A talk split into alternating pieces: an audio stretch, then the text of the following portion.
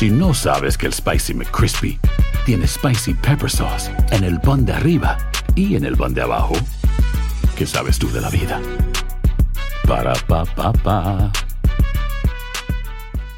Boost Mobile tiene una gran oferta para que aproveches tu reembolso de impuestos al máximo y te mantengas conectado. Al cambiarte a Boost, recibe un 50% de descuento en tu primer mes de datos ilimitados. O, con un plan ilimitado de 40 dólares, llévate un Samsung Galaxy A15 5G por $39.99. Obtén los mejores teléfonos en las redes 5G más grandes del país. Con Boost Mobile, cambiarse es fácil. Solo visita boostmobile.com. Boost Mobile, sin miedo al éxito. Para clientes nuevos y solamente en línea, requiere AroPay. 50% de descuento en el primer mes requiere un plan de 25 dólares al mes. Aplican otras restricciones. Visita boostmobile.com para detalles. Lo mejor, lo más impactante, está por venir en Tu vida es mi vida.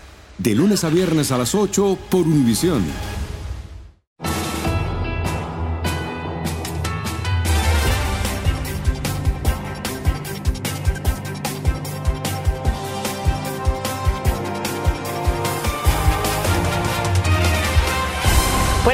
Hoy es lunes 20 de noviembre y estas son las noticias más importantes del día. Investigan la muerte a tiros de un hombre a manos de un agente durante una pelea en medio de una carretera de California. El policía acudió a investigar por qué el hombre caminaba en la autopista. Comienza la fiebre viajera por el feriado largo de Acción de Gracias. Se espera que 50 millones viajen por carretera y 5 millones por avión, pero pronóstico de mal tiempo se interpone en su camino. Nos sorprendimos porque nos agarraron feo y nos arrastraron. Es el relato conmovedor de una niña asustada por la horrible experiencia que vivió en México en camino a la frontera de Estados Unidos. Shakira pagará una factura de 8 millones de dólares al fisco español para evitar ir a la cárcel por evasión de impuestos. Comienza la edición nocturna. Este es su noticiero Univisión, edición nocturna con Maite Interiano. Muy buenas noches y gracias por acompañarme. Comenzamos con la investigación del tiroteo trágico que dejó un hombre muerto, presuntamente a manos de un policía durante una pelea en una carretera de Los Ángeles. El agente, al parecer, acudió a indagar por qué un hombre andaba deambulando en medio del tránsito. Imágenes perturbadoras del incidente están difundiendo por todo Internet y Romy de Frías nos tiene el siguiente reportaje. Así es, efectivamente, muy buenas noches. Y bueno, yo me encuentro precisamente afuera de la autopista 105 y es aquí donde se han grabado esas imágenes que ahora se han vuelto eh, virales, donde un oficial de la patrulla de caminos llegó aquí un poco después de las 3 de la tarde del domingo, después de recibir varias llamadas de emergencia por parte de conductores que dijeron que había un hombre que estaba caminando sobre la las vías de la autopista. Al llegar aquí, el oficial dice que le pidió en repetidas ocasiones a este individuo que se salga de la carretera y este no accedió.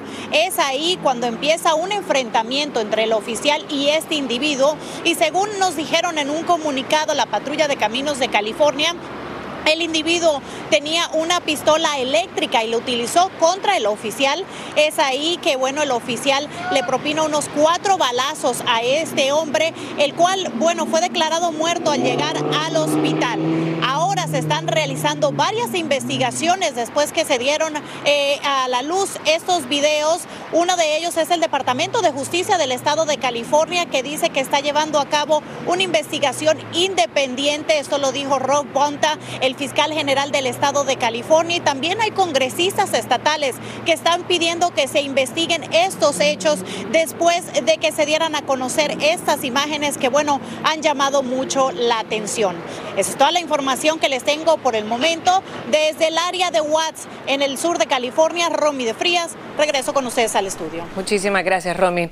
Y dos niños murieron atropellados cuando iban a la escuela en Riverdale, Maryland. Autoridades dijeron que un vehículo los embistió en una intersección cerca de su escuela. La policía investiga informaciones de que el conductor podría tener alguna relación con la escuela de los niños. Y millones de personas empiezan a empacar y preparar la paciencia para lidiar con grandes congestionamientos en aeropuertos y carreteras, porque pasarán el Día de Acción de Gracias fuera de casa. Se espera una movilización récord de viajeros y Guillermo González nos tiene más detalles. Con el Día de Acción de Gracias tan cerca, los expertos prevén que los estadounidenses se volcarán masivamente a los aeropuertos, pero principalmente a las carreteras. El volumen de viajeros será, según las proyecciones, mucho más alto que de costumbre en estas fechas. Pensamos que estamos ya a los niveles de la prepandemia y esto se refleja en la cantidad de viajeros que nosotros pensamos van a tomar el auto o van a viajar por avión durante este feriado. Los cálculos muestran que unos 55 millones de viajeros disfrutarán de estas fiestas fuera de sus hogares. Quizás lo más destacado es que casi 50 millones lo harán en automóvil. We are expecting about 2.5 million passengers a day. We think the uh, airline travel peak will be on Wednesday, uh, and of course, a lot of people on America's roads as well. Así es, vamos a tener las autopistas bastante congestionadas, los aeropuertos van a estar bastante llenos y aparte de eso tenemos una gasolina que sigue bajando de precio. Para quienes planean viajar por avión, deben llegar aún más temprano de lo recomendado por las aerolíneas. Tener en cuenta que las filas de control de seguridad serán más largas y que los parqueos disponibles en los aeropuertos estarán muy congestionados. Y para quienes planean viajar por carretera, llevar mantas o frazadas calientes y agua suficiente, revisar la batería y los neumáticos y tener su celular siempre cargado para usarlo en caso de emergencia. Bueno, y según estos mismos expertos de la AAA, el flujo de pasajeros va a aumentar este año en alrededor de un 6% comparado con el año pasado. De todas maneras, los eh, expertos prevén que las carreteras especialmente y los aeropuertos se van a llenar literalmente de viajeros. Maiti, regreso contigo. Gracias, Guillermo. Importante recomendación y a disfrutar en familia.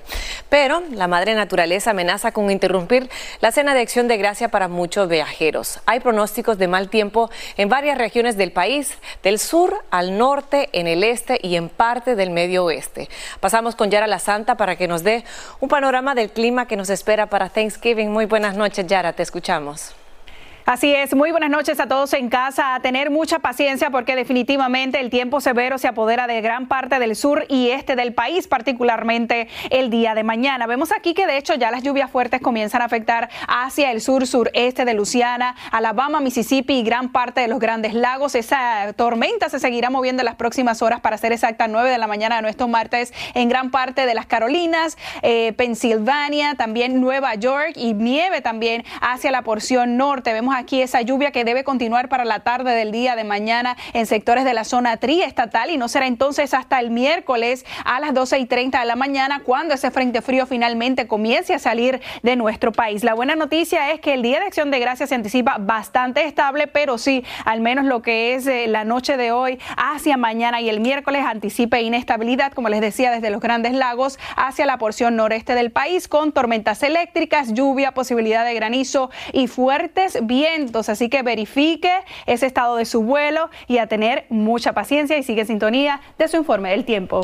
Muchísimas gracias, Yara. Y el gobierno de República Dominicana ordenó la evacuación de miles de residentes de áreas devastadas por las torrenciales lluvias que causaron la muerte de más de 20 personas, incluyendo tres estadounidenses. Los socorristas rescataron a más de 2.500 personas. Las inundaciones dejaron destrucción y luto en todo el país.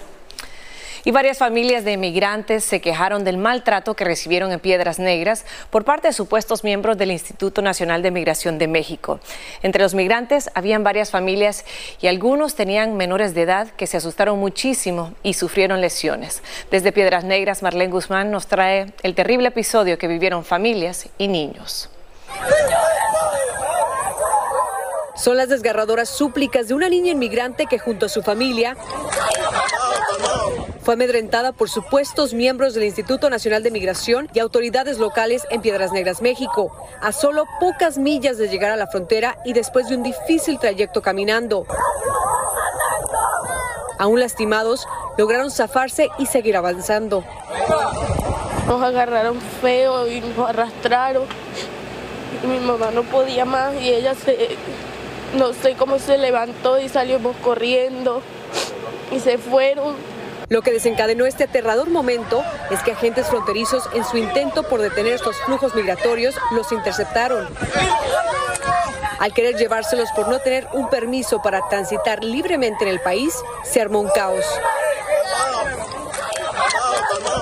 Aunque decenas no corrieron con suerte y los subieron a las patrullas de autoridades, incluyendo a los hijos mayores de esta venezolana. A golpe, a mis hijos lo tiraron para el piso, lo daban golpe, le daban golpe nosotros encima de ellos. En medio del gran temor a ser atrapados, muchos migrantes se lastimaron al salir corriendo, como estos hermanitos venezolanos. Ellos me jalaron y yo salí corriendo y me caí y me lo doblé. Mientras paramédicos de la Cruz Roja les sanaban las heridas, de repente volvieron a entrar en pánico. Él fue que me agarró el teléfono, mi teléfono. Los nervios y el miedo se apoderó de ellos al ver a quienes señalaban como las personas que los despojaron de sus pertenencias. Entre lágrimas, les imploraban que se las devolvieran. Por favor, te lo pido, devuélvemelo. A la niña le metieron la mano por aquí por la, para sacarle el teléfono, la arrastraron por del monte para afuera. Esta familia es parte de un grupo de cientos de migrantes que arribó a Piedras Negras este lunes. Esta noche se quedaron más tranquilos en un albergue, pero esperan pronto lograr su objetivo. Llegar a Estados Unidos.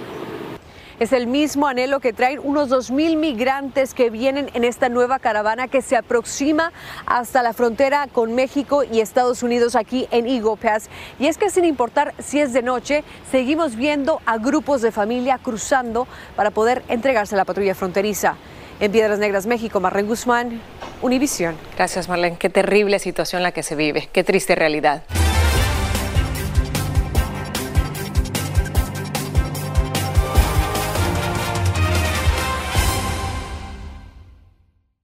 Familia querida de Univisión, aquí Lucero para decirles que no se pueden perder el gallo de oro. Lunes a viernes a las 9 por Univisión. Y continuando en temas migratorios, hay mucho temor entre miles de inmigrantes solicitantes de asilo en Chicago porque fueron avisados de que en 60 días tendrán que desalojar los refugios donde duermen. Dicen que temen quedar en la calle en medio del inclemente frío que se vive en esa ciudad. Desde Chicago, Enrique García Fuentes nos habla de qué le dicen estos inmigrantes. Los avisos de que deben desalojar en 60 días empezaron a ser distribuidos a inmigrantes en varios albergues de Chicago como este, donde muchos solicitantes de asilo temen terminar en la calle. Inmigrantes como esta madre de familia dicen que el aviso toma por sorpresa a todos y que están preocupados y confundidos con la noticia. Hay muchos niños y, bebés que están adentro que, y mucha familia que no tienen trabajo, entonces si eso hacen, irían niños y bebés a parar a la, a la calle. Otros dicen que las autoridades deben reconsiderar la decisión porque en dos meses Chicago estará extremadamente frío. Que están errados porque es algo inhumano que van a hacer. Los desalojos serán implementados en etapas. Los que llegaron primero a los albergues tendrán que salir a mediados de enero próximo. La medida fue adoptada por el alcalde debido al creciente costo que los albergues representan. Estamos siendo fiscalmente responsables, respetando a los contribuyentes de Chicago, dijo el alcalde. Hasta el momento se registran 25 mil inmigrantes en busca de asilo en Chicago. 12 mil viven temporalmente en albergues, 3 mil más duermen en aeropuertos y en improvisados campamentos en inmediaciones de estaciones de policía. Cumplimos con la promesa de no sacrificar las necesidades de los residentes de Chicago por las necesidades de los que quieren ser de Chicago, agregó el alcalde. Al mismo tiempo, el gobierno de la ciudad informa que ha logrado reubicar a más de 10.000 personas gracias a la cooperación con organizaciones como Caridades Católicas y diversas agencias del gobierno estatal. En Chicago, Enrique García Fuentes, Univisión. Gracias, Enrique. Entre tanto, en Chiapas, muchos están aprovechando la oferta y demanda que genera la industria de la migración ilegal. Ante la llegada masiva de inmigrantes desde Centroamérica, algunos chapanecos se ganan la vida cruzándolos de Guatemala a la frontera con México para que continúen su agotadora travesía hacia Estados Unidos. Gaby Tlatseca nos cuenta que el negocio de los motocoyotes va sobre ruedas pues le estamos cobrando 50 pesos, a veces le estamos cobrando 100 pesos la vuelta, pero también se gasta pues gasolina y corremos riesgo también. Pobladores de al menos 18 municipios de Chiapas han encontrado en la crisis migratoria que vive la entidad una nueva forma de hacer negocio a costa de los migrantes. Sinceramente, pues para ir avanzando en el camino, la travesía está dura y pues hay que negociar un poco para poder avanzar. Son los motopolleros, habitantes de la ruta migratoria, quienes trafican y movilizan en sus motos a migrantes indocumentados provenientes de Centroamérica para aliviar su largo camino y cruzar retenes migratorios. Es una forma de trabajo, pues, pues porque aquí donde estamos viviendo casi no hay mucho trabajo, la verdad. Falta para pagar el otro. Para los motopolleros esta es una forma de ganarse la vida. En su propio país dicen no tener muchas oportunidades. Sin embargo, frente a la necesidad están los abusos y la inseguridad que implica viajar sin protección y a alta velocidad. Me dicen un precio y cada vez que ellos logran pasar un retén de migración, nos cobran nuevamente el pasaje otra vez. Más de 40 mil migrantes han ingresado por la frontera sur de México solo durante agosto, septiembre y octubre, hecho que tiene saturada la ruta migratoria. Así, de día y de noche, los viajes en esta nueva modalidad son evidentes en carretera o entre la maleza. Tampoco vamos a negar que el hecho de que estén abordando las motocicletas es un alivio para nuestra ciudad. Las autoridades confiesan que con los motopolleros se ha reducido un 90% el número de migrantes hacinados en la entidad. No cabe duda que las grandes crisis representan para algunos oportunidades. En la Ciudad de México, Gaby Tlaseca, Univisión. Gracias, Gaby. Y un comando armado atacó a militares en Jalisco, México, y todo quedó grabado. El sorpresivo ataque que mató a tres uniformados se le atribuye al cártel Jalisco Nueva Generación. En respuesta, los militares detuvieron a cuatro integrantes de esa organización criminal. Sandra Argüelles nos informa desde la Ciudad de México.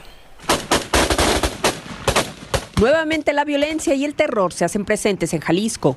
Hombres fuertemente armados emboscaron por sorpresa a militares y mataron a tres de ellos e hirieron gravemente a otros tres. En un video que circula en redes sociales se observa cómo a bordo de camiones de los llamados monstruos por su artillería y blindaje artesanal atacaron una unidad militar que estaba sobre la carretera en los límites de Nochistlán y Teocaltiche. Ahora modifican estas camionetas tipo pick-up de redilas para que eh, tengan el tipo de protección que ellos necesitan sin el peso que les restringe la suspensión y la movilidad eh, dentro de las carreteras de nuestro país. Después del ataque, que de acuerdo con testigos duró aproximadamente media hora, se reportaron varios narcobloqueos al norte del estado. Ante esto, Ricardo Sánchez, coordinador del Gabinete de Seguridad de Jalisco, aseguró que se desplegó un dispositivo de la Policía Estatal para dar con los responsables pero el hecho de tener con el personal desplegado en esa zona de los altos, altos norte, alto sur, eh, nos ayuda a contener y a normalizar la situación de manera inmediata. Esta agresión se le atribuye a Gerardo González, alias El Yeras o El Apá, cabecilla regional del cártel Jalisco Nueva Generación, por lo que los militares realizaron un operativo en la zona para capturar a cuatro escoltas de este líder. Mientras que por aire fueron rescatados los uniformados lesionados. Las autoridades jaliscienses informaron que será la Fiscalía General de la República quien investigará el asesinato de los militares. De acuerdo con datos de la Secretaría de la Defensa Nacional, en lo que va del sexenio, 135 militares han muerto en hechos violentos, un promedio de 27 al año. Y la cifra tristemente va en aumento. Desde la Ciudad de México, Sandra Argüelles, Univisión. La policía informó de un pistolero que disparó esta noche dentro de un Walmart cerca de Dayton, Ohio, y añadió que despejó la tienda y ya no hay amenaza alguna. Las autoridades confirmaron que al menos tres personas resultaron heridas y fueron trasladadas a un hospital cercano. El Departamento de Policía de Beaver Creek dijo que investiga el tiroteo.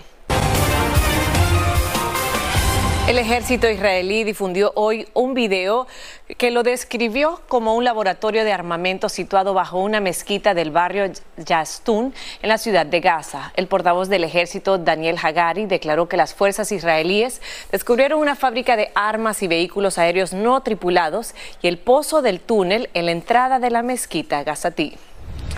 La Secretaría de Relaciones Exteriores de México informó que hay dos mexicanos entre las 25 personas secuestradas cuando rebeldes hutíes de Yemen tomaron un buque de carga en el Mar Rojo. Los mismos rebeldes publicaron un video que muestra cómo ocuparon el barco que según ellos tiene vínculos con Israel. Los hutíes son en parte auspiciados por el régimen de Irán, al igual que Hamas. Y el secretario de Defensa Lloyd Austin se reunió en Kiev con el presidente de Ucrania y anunció que el Pentágono enviará un cargamento adicional de armas a ese país que fue invadido por Rusia en febrero del año pasado. Austin, que viajó en tren de Polonia a Kiev, reiteró que el esfuerzo de Ucrania para derrotar a las fuerzas rusas le interesa al resto del mundo y reiteró que el apoyo de Washington a Ucrania continuará a largo plazo. Y Shakira acordó pagar una multa de casi 8 millones de dólares al fisco español que la acusaba de evasión de impuestos. El acuerdo, que incluyó reconocer los hechos, le permitió a la famosa cantante evitar un juicio en el que los fiscales pedían 8 años de prisión. Shakira dijo que resolvió el asunto teniendo en mente los intereses de sus hijos, que no quieren ver a su madre sacrificar su bienestar en esta pelea. Y el presidente Biden celebró hoy su cumpleaños 81 e hizo chiste de su edad, que es un tema polémico entre sus votantes.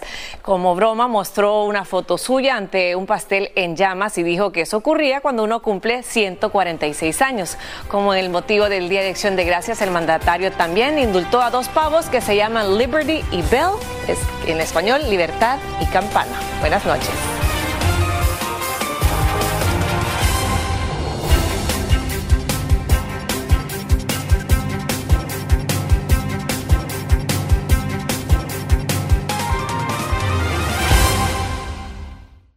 Dicen que traigo la suerte a todo el que está a mi lado. Y esa es mi mala fortuna. Basada en el clásico de Juan Rulfo, llega Univisión, El Gallo de Oro. Supongamos que la caponera puede inclinar la suerte a quien ella quiera. ¿Estás tardando en conquistarla? Con Lucero, José Ron y Plutarco Asa. Este gallo está cambiando la vida. En una historia legendaria de amor y azar. No trates de cambiarme, no lo vas a lograr. El Gallo de Oro, lunes a viernes a las 9 por Univisión.